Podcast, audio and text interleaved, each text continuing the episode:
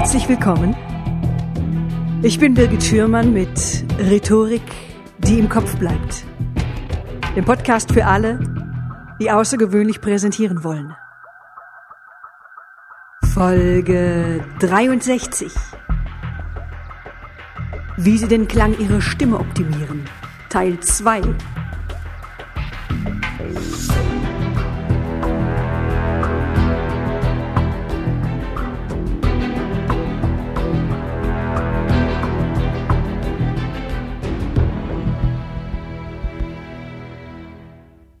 Hallo, liebe Hörerinnen, liebe Hörer.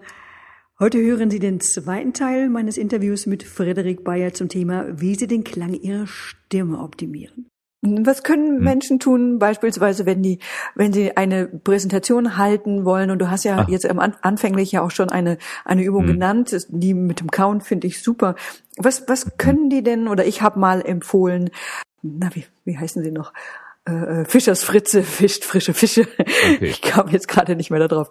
Wie heißen die denn jetzt noch? Das komme ich selber nicht mehr drauf. Vom ja, Zungenbrecher. Ja. Genau. Also was können Menschen tun, um ihre Stimme so ein bisschen warm zu sprechen? Kannst du da einfache Übungen nennen, mhm. die man auf dem Weg machen mhm. kann, im Auto vielleicht oder wenn man ja. irgendwo auf den Auftritt wartet und noch nicht mhm. unbedingt zu hören ist? Was kann man da ja. tun? Ja, nicht alles wird immer an allen Orten klappen, was ich jetzt ja, sage. Natürlich. Also sich zurückzuziehen vor einer Präsentation oder einem Vortrag, um runterzukommen, um in Kontakt mit sich zu kommen, dafür ist die Kaustimme wunderbar, wie ich schon gesagt habe. Also ein, zwei Minuten mal summen und kauen. Ja, um diesen Ton, ja, der vielleicht etwas tiefer ist, wach zu kitzeln.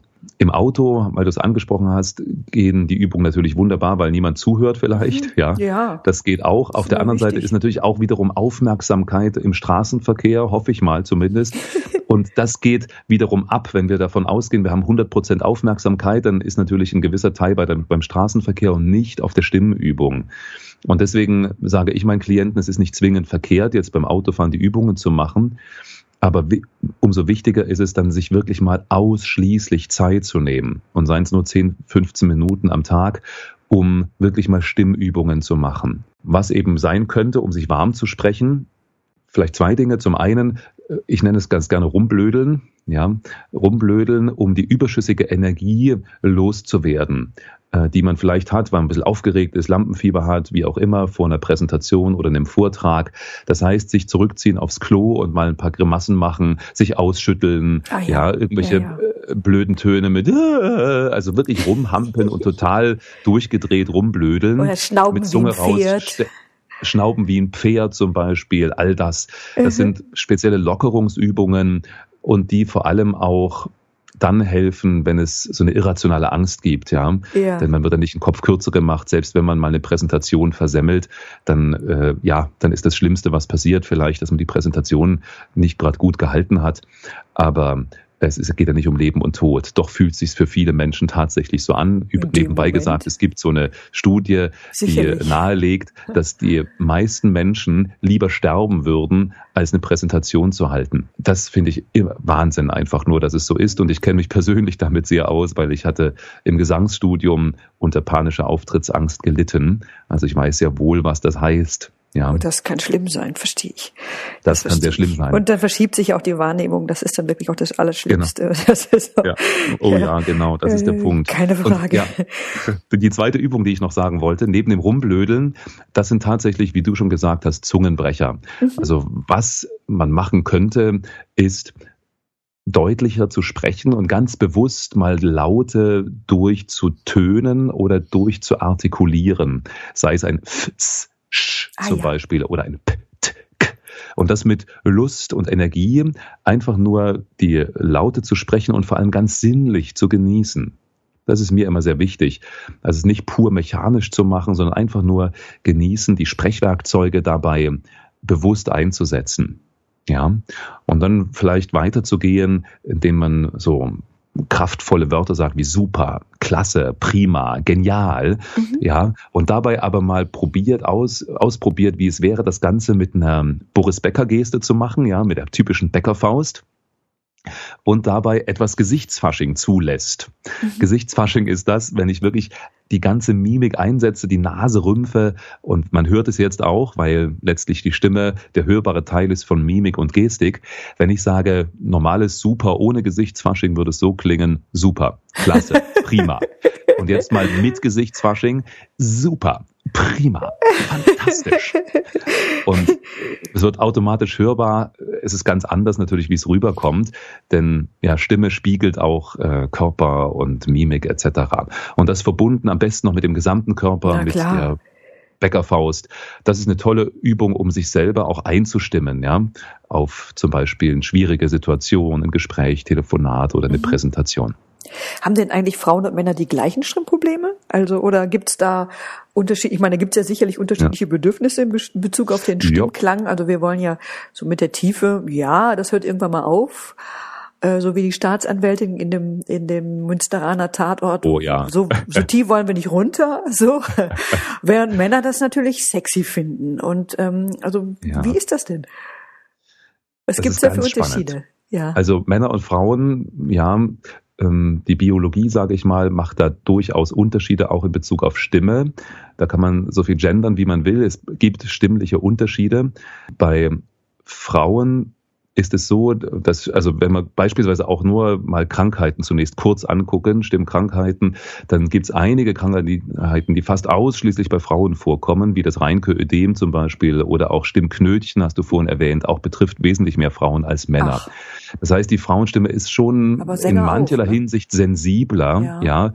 oder nicht ganz so belastbar, ja. äh, wie ja, einfach weil diese Muskulatur halt anders ist. Der Kehlkopf ist halt fast halb so groß nur, verglichen mit dem Männerkehlkopf. Ach, und auch die Stimmlippen auch ein bisschen kürzer. Bei uns Männern sieht man oft den Kehlkopf, ja, weil der so groß ist, auch ein bisschen vorstehen, ja. Den Adamsapfel, der Evasapfel, wenn man so scherzhaft mag. Der Evasapfel ist halt wesentlich kleiner als der Adamsapfel und auch nicht so gut sichtbar oft bei Frauen. Ja, mhm.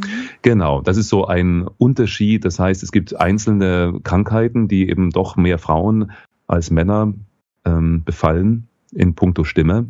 Aber auch, und das ist jetzt vielleicht noch spannender, gibt es Unterschiede, was die Wirkung angeht. Das heißt, Frauen haben auch ein, also in der Sprechwirkung ein Dilemma, was wir Männer so nicht kennen. Bei uns Männern ist es so, dass tief immer irgendwie auch attraktiv ist. Mhm. Das heißt, eine tiefe Stimme klingt einerseits irgendwie sympathisch und auch vertrauenswürdig und so weiter.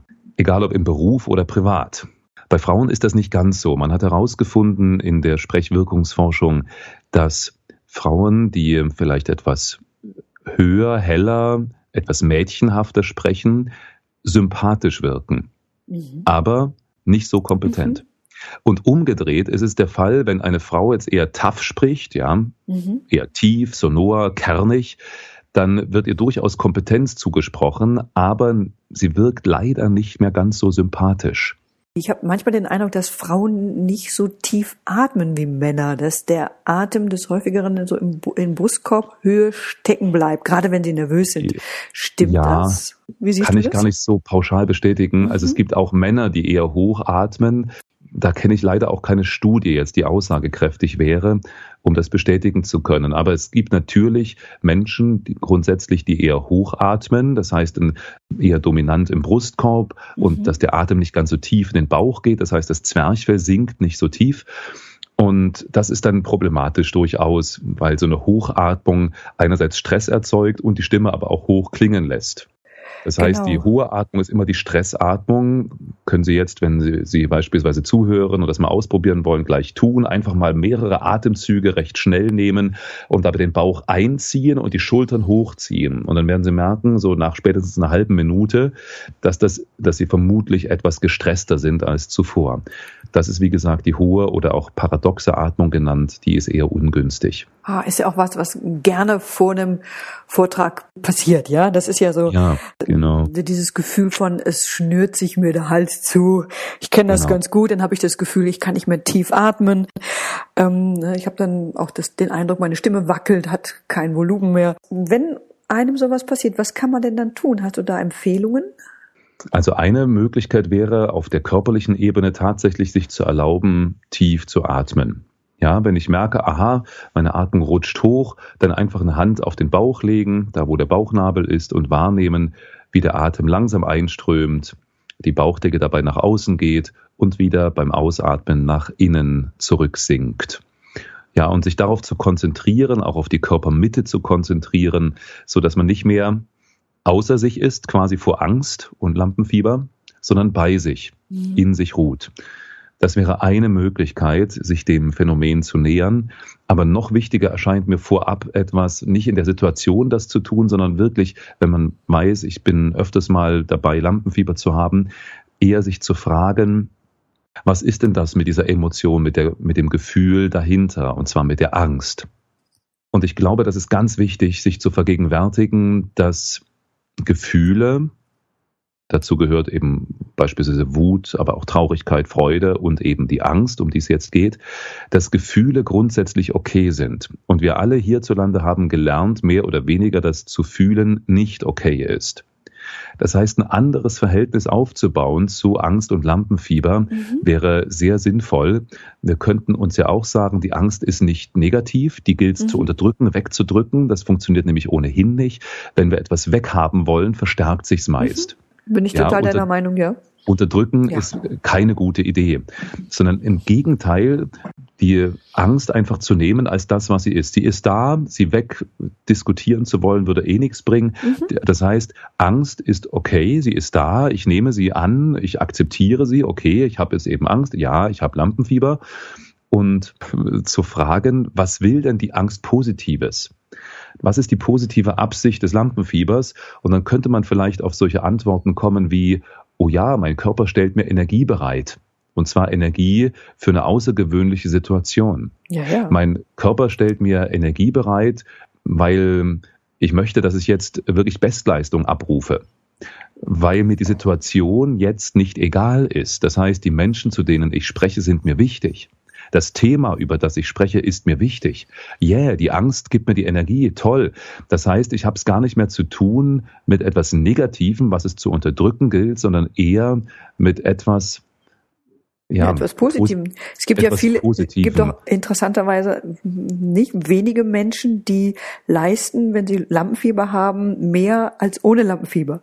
Ja, und es ja. gibt Studien, die mhm. sagen, also unsere wirklich die, die beste Leistungskurve ist, wenn wir mittleres Lampenfieber mitbringen. Richtig. Ja, dann sind wir sowieso genau. so ein bisschen Britzel brauchen wir auch, um aus uns herauszukommen und um auch richtig gefordert zu werden und auch unsere Kompetenz äh, auf den Tisch zu legen. Und das finde ich auch ganz interessant. Also ich bin mhm. da total deiner Meinung, dass man das nicht bekämpfen ja. sollte, sondern eher, dass man irgendwie damit umgehen sollte und dass man da, ja. äh, ähm, dass man damit auch mehr erreicht was ich noch sagen wollte, dass sich schon eine Unterscheidung lohnt. Du hast es angedeutet, so eine Art mittlere, mittlerer Pegel ist ganz sinnvoll. Es mhm. gibt tatsächlich eine Angst, die uns lähmt. Also die panische Auftrittsangst, mhm. die ich hatte. Das heißt, diese Art von Angst verhindert die Bestleistung ja, wenn es über das ein gewisses Maß hinausgeht. Und dann müsste man sich noch intensiver das alles angucken. Ähm, aber grundsätzlich braucht es schon den Paradigmenwechsel. Angst ist nicht negativ. Vielleicht ist es einfach nur eine an und für sich neutrale Energie und wir können uns auch entscheiden, dem einfach eine andere Bedeutung zu geben. Ja, mit der Angst zu sein, sie wirklich zu akzeptieren, dann beherrscht sie mich viel weniger und nicht nur sie in Kauf zu nehmen. Das impliziert ja immer noch, dass es irgendwie negativ sei, was ich halt dummerweise in Kauf nehmen muss, sondern sie wirklich anzunehmen, sie lieb zu gewinnen, mhm. regelrecht. Mhm. Und dann kann man anders damit umgehen. Was vielleicht auch noch ein Tipp sein könnte in einer Präsentation, ganz konkret, es zu metakommunizieren, aber nicht entschuldigend, sondern es einfach nur mit aufzunehmen, die körperliche Empfindung. Ich schlage öfters vor, meinen Klienten beispielsweise so etwas am Anfang zu sagen, das Thema, über das ich jetzt mit Ihnen sprechen will, ist mir unheimlich wichtig. So wichtig, mein Herz hüpft schon in meiner Brust, weil ich mich so drauf freue. Oder ja, und schwuppdiwupp habe ich da meine körperliche Empfindung, aha, mein Herz äh, pocht ganz heftig, mhm. habe ich thematisiert, aber mhm. nicht mich entschuldigt dabei im Sinne von, oh Gott, oh Gott, ich bin so aufgeregt, entschuldigen Sie, falls mir jetzt ein Patzer passieren sollte. Ja, das nicht, das geht gar nicht, ja, sich entschuldigen auf einer Bühne äh, für irgendwie die, das Lampenfieber, das macht eher klein, mhm. funktioniert nicht.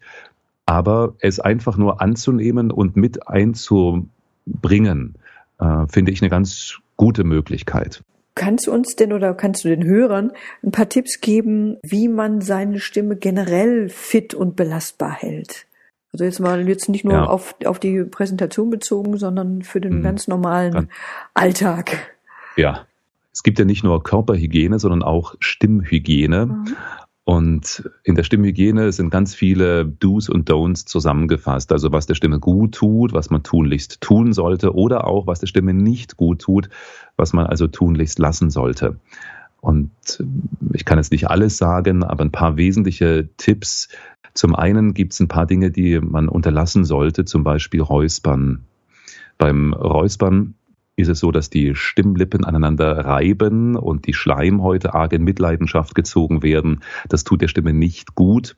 Also wäre keine gute Idee, sondern stattdessen lieber kräftig schlucken und damit das Räusperbedürfnis gewissermaßen runterschlucken oder, was auch geht, leicht hüsteln. Also sowas wie ist immer noch besser, als sich zu räuspern. Und wenn man summt? Summen geht auch, aber mhm. ja, das sagen die Logopäden ganz gerne, würde funktionieren, ist meiner Erfahrung nach aber nicht so wirklich praktikabel, gerade ah. wenn man eine Rede hält. Ah, stimmt, okay. Ja, ja da kann man schlucken kann man dann, ja. Richtig. Äh, also das ist auch eine gute Möglichkeit, einfach summen, bloß eben nicht in jeder Situation praktikabel. Das wäre so ein typisches Do Don't, was man nicht tun sollte, aber auch mentholhaltige Produkte sind nicht so gut. Die meisten Menschen denken, ja, wenn ich so ein Pfeffi-Bonbon lutsche, dann tut das ja ganz gut im Hals. Mhm. Das heißt, es kühlt und erfrischt angenehm, aber das stimmt so nicht. Das mag sich am Anfang vielleicht so anfühlen, aber auch hier werden die Schleimhäute arg in Mitleidenschaft gezogen. Keine gute Idee. Mhm. Stelle sich vor, angenommen, du bist äh, krank, ja, also heiser oder hast Husten und lutschst ein Fisherman's Friend, dann mhm. ja, ist das keine gute Idee vermutlich, ja. Und Deswegen gilt es immer, mentholhaltige Produkte zu vermeiden. Selbst wenn eine gesunde Stimme das durchaus schon mal verkraftet, so ein Fisherman's Friend, aber spätestens, wenn man erkältet ist oder die Stimme sich angegriffen anfühlt, dann mentholfreie Produkte. Sowas wie Islamos ist ganz gut. Also mhm. ganz einfach Salbei Bonbon, auch Gelori Voice ist eine mhm. tolle Möglichkeit. Ähm, ja, sowas alles zu lutschen zwischendrin ist eine gute Möglichkeit.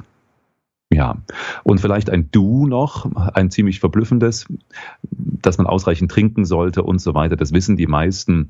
Ausreichend Wasser zu sich nehmen, auch ausreichend zu schlafen und so weiter, sich ausreichend zu bewegen, auch ein bisschen Sport machen. Das ist alles nicht wirklich neu. Aber eines vielleicht schon, und zwar regelmäßig im Wald spazieren zu gehen, hilft irrsinnig, ah, ja. Infekten vorzubeugen. Ja, vielleicht hast du auch schon mal die. Das habe ich auch schon gelesen und das äh, kann ich sofort unterschreiben. Äh, ja. Also es muss uns total entstressen und den Eindruck habe ich ja. auch. genau, unglaublich. Mittlerweile gibt es Ausbildungsrichtungen zum ja. Waldtherapeuten. Ah nein. Finde ich ganz spannend. Hm, wenn man das machen will, kann man sich da spezialisieren. Äh, ich finde es spannend vor dem Hintergrund, es gab in den letzten paar Jahren ja mehrere Bestseller zu dem Thema. Und da wurden Studien zitiert, unter anderem in dem Buch Der Biophilia-Effekt, wurden Studien zusammengetragen, dass man weiß, dass ich, angenommen, ich bin einen halben Tag im Wald, mhm dass ich dadurch diese Substanzen einatme, mit denen auch die Pflanzen miteinander kommunizieren, sogenannte Terpene. Und einige dieser Terpene äh, ja, sorgen dafür, dass unser Immunsystem, unsere Abwehrkräfte ansteigen. Man hat Messungen gemacht, dass teilweise nach einem Waldspaziergang die Anzahl der Killerzellen im Blut um 50 Prozent angestiegen ist. Und oh das finde ich total verrückt einfach Draußen nur. Ist gutes Wetter, das heißt, man, ich gleich in ja, Wald. genau, mache ich heute auch noch mal im Wald. Man muss gar nicht joggen. Äh, es würde ein Spaziergang vollkommen genügen. Ja. Aber das finde ich unglaublich, dass es so ist. Das, zurück zur Mutter Natur sage ich nur, ja. man muss nicht zwingend immer diese Produkte in den Apotheken kaufen, Aha. was nicht jetzt gegen Mittelchen aus der Apotheke gerichtet sein soll, mhm. aber oft sind es einfach die einfachen Dinge. Wenn Menschen im Beruf viel sprechen, so nach einem langen Tag, mhm. würdest du erstmal sagen, ab in den Wald, wenn es geht? Ja, also zum Beispiel, äh. genau. Es ist eine Möglichkeit, sich um runterzukommen, was Körper, Seele, Geist und eben auch Stimme gut tut, im Wald spazieren zu gehen. Was ich auch empfehle, ist Stimmruhe. Also mhm. auf gut Deutsch die Klappe halten, ja. wenn man viel geredet hat, beispielsweise viele Gespräche mit Mitarbeitern geführt oder Vorträge gehalten, im Trainingsraum war, wie auch immer. Das heißt, pro Viertelstunde, die man gesprochen hat im Job, pardon, pro Stunde, was man im Job gesprochen hat, möglichst eine Viertelstunde Stimmruhe. Mhm. Angenommen, in meinem Job ist es Bestandteil, ähm, vier Stunden zu reden, hieße das eine Stunde Stimmpause im Feierabend, mhm. wo man mhm. weder Miff noch Maff sagt, gar nichts. Also das wäre äh, okay. empfehlenswert. Ja. Auch diese Übung, die Kaustimme, was ich schon erwähnt habe, auch das ist eine Möglichkeit, um nochmal die Stimme etwas zu beruhigen. Es ist wie so eine Art Massage für die Stimmlippen im Kehlkopf. Und man kann eben auch ja, ein paar Pastillen, mentholfreie Pastillen hinterher lutschen nach einem anstrengenden Arbeitstag. Das ist auch eine gute Möglichkeit, um runterzukommen. Am Anfang hast du ja schon gesagt, ähm, man hört eine Stimme das Alter des Menschen an. Wie altert denn unsere Stimme? Warum wird die älter oder warum klingt die irgendwann älter?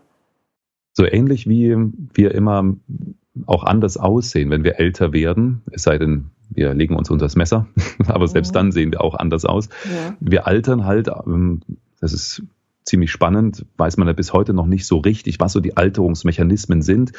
Aber in jedem Fall scheint es so zu sein, äh, dass auf Zellebene die Zellen anders erneuert, die werden zwar grundsätzlich erneuert, aber dennoch gibt es dann ja so einen Alterungsprozess auf zellulärer Ebene. Mhm. Und das führt dazu, unter anderem, dass wir anders aussehen, körperlich, ja, dass sich die Physiognomie verändert, auch im Gesicht. Das ist vielleicht das ja. eindrücklichste und am einfachsten zu verstehende. Ja. Unser Gesicht wird vielleicht ein bisschen kantiger. All die Erfahrungen, die wir gemacht haben, scheinen sich einzugraben, auch im Gesicht.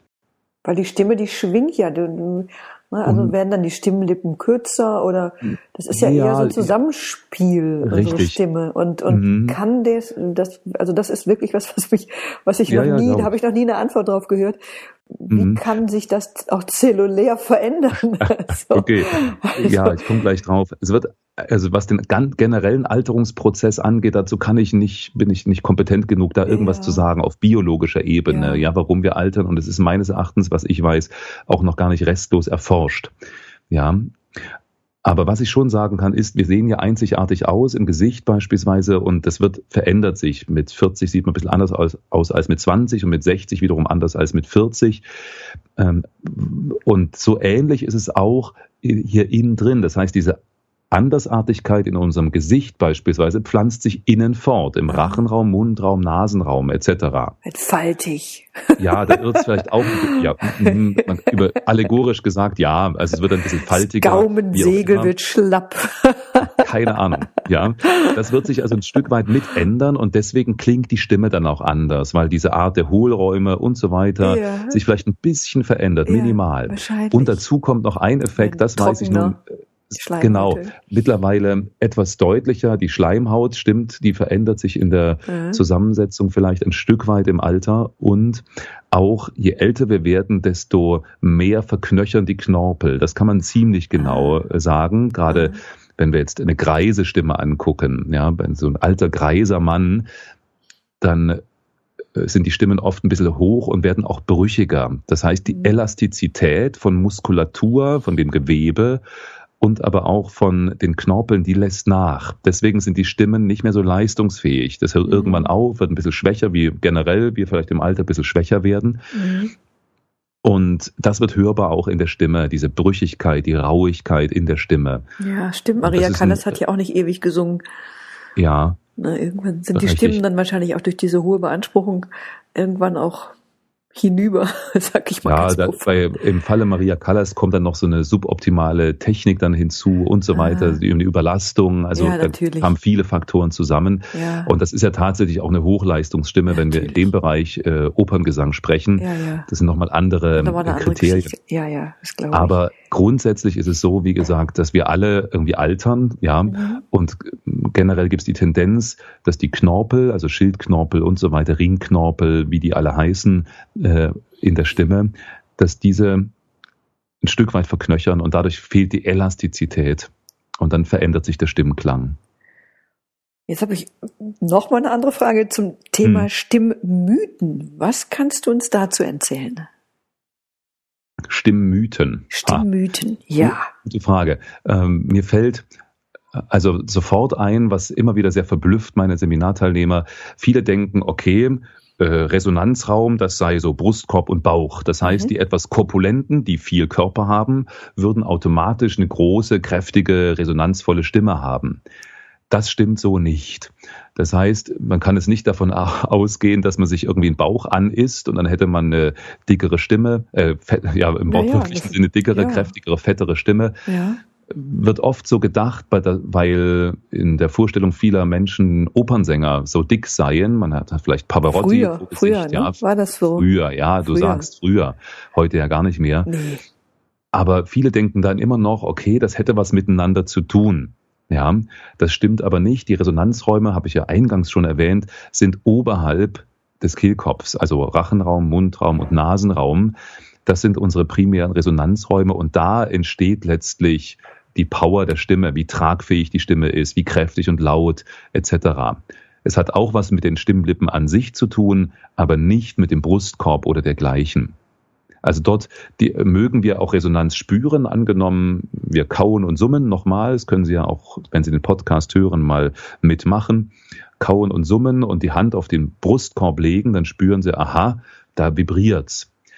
Das stimmt tatsächlich. Man sagt ja auch Brustton der Überzeugung dazu. Es vibriert, aber das ist die Resonanz, die nur Sie selber spüren. Die höre ich aber nicht von Ihnen. Und deswegen denken vermutlich viele, das sei unser Resonanzraum, der Brustkorb. Ja, stimmt eben nicht ganz, weil dort schon irgendwie Schwingung reingeht in unseren Brustkorb. Über Knochen und Gewebe spüren das auch in unserem Körper. Aber das, was ich von äh, jetzt zum Beispiel deiner Stimme, Birgit, höre, ist das, was eben durch Mund und Nase rausgeht und jetzt eben noch über die Leitung und so weiter, übers Mikrofon und mein Kopfhörer ich von dir einfach höre. Da höre ich mhm. nicht deinen, äh, deine Resonanz, die du im Brustkorb spürst. Die mhm. spürst nur du.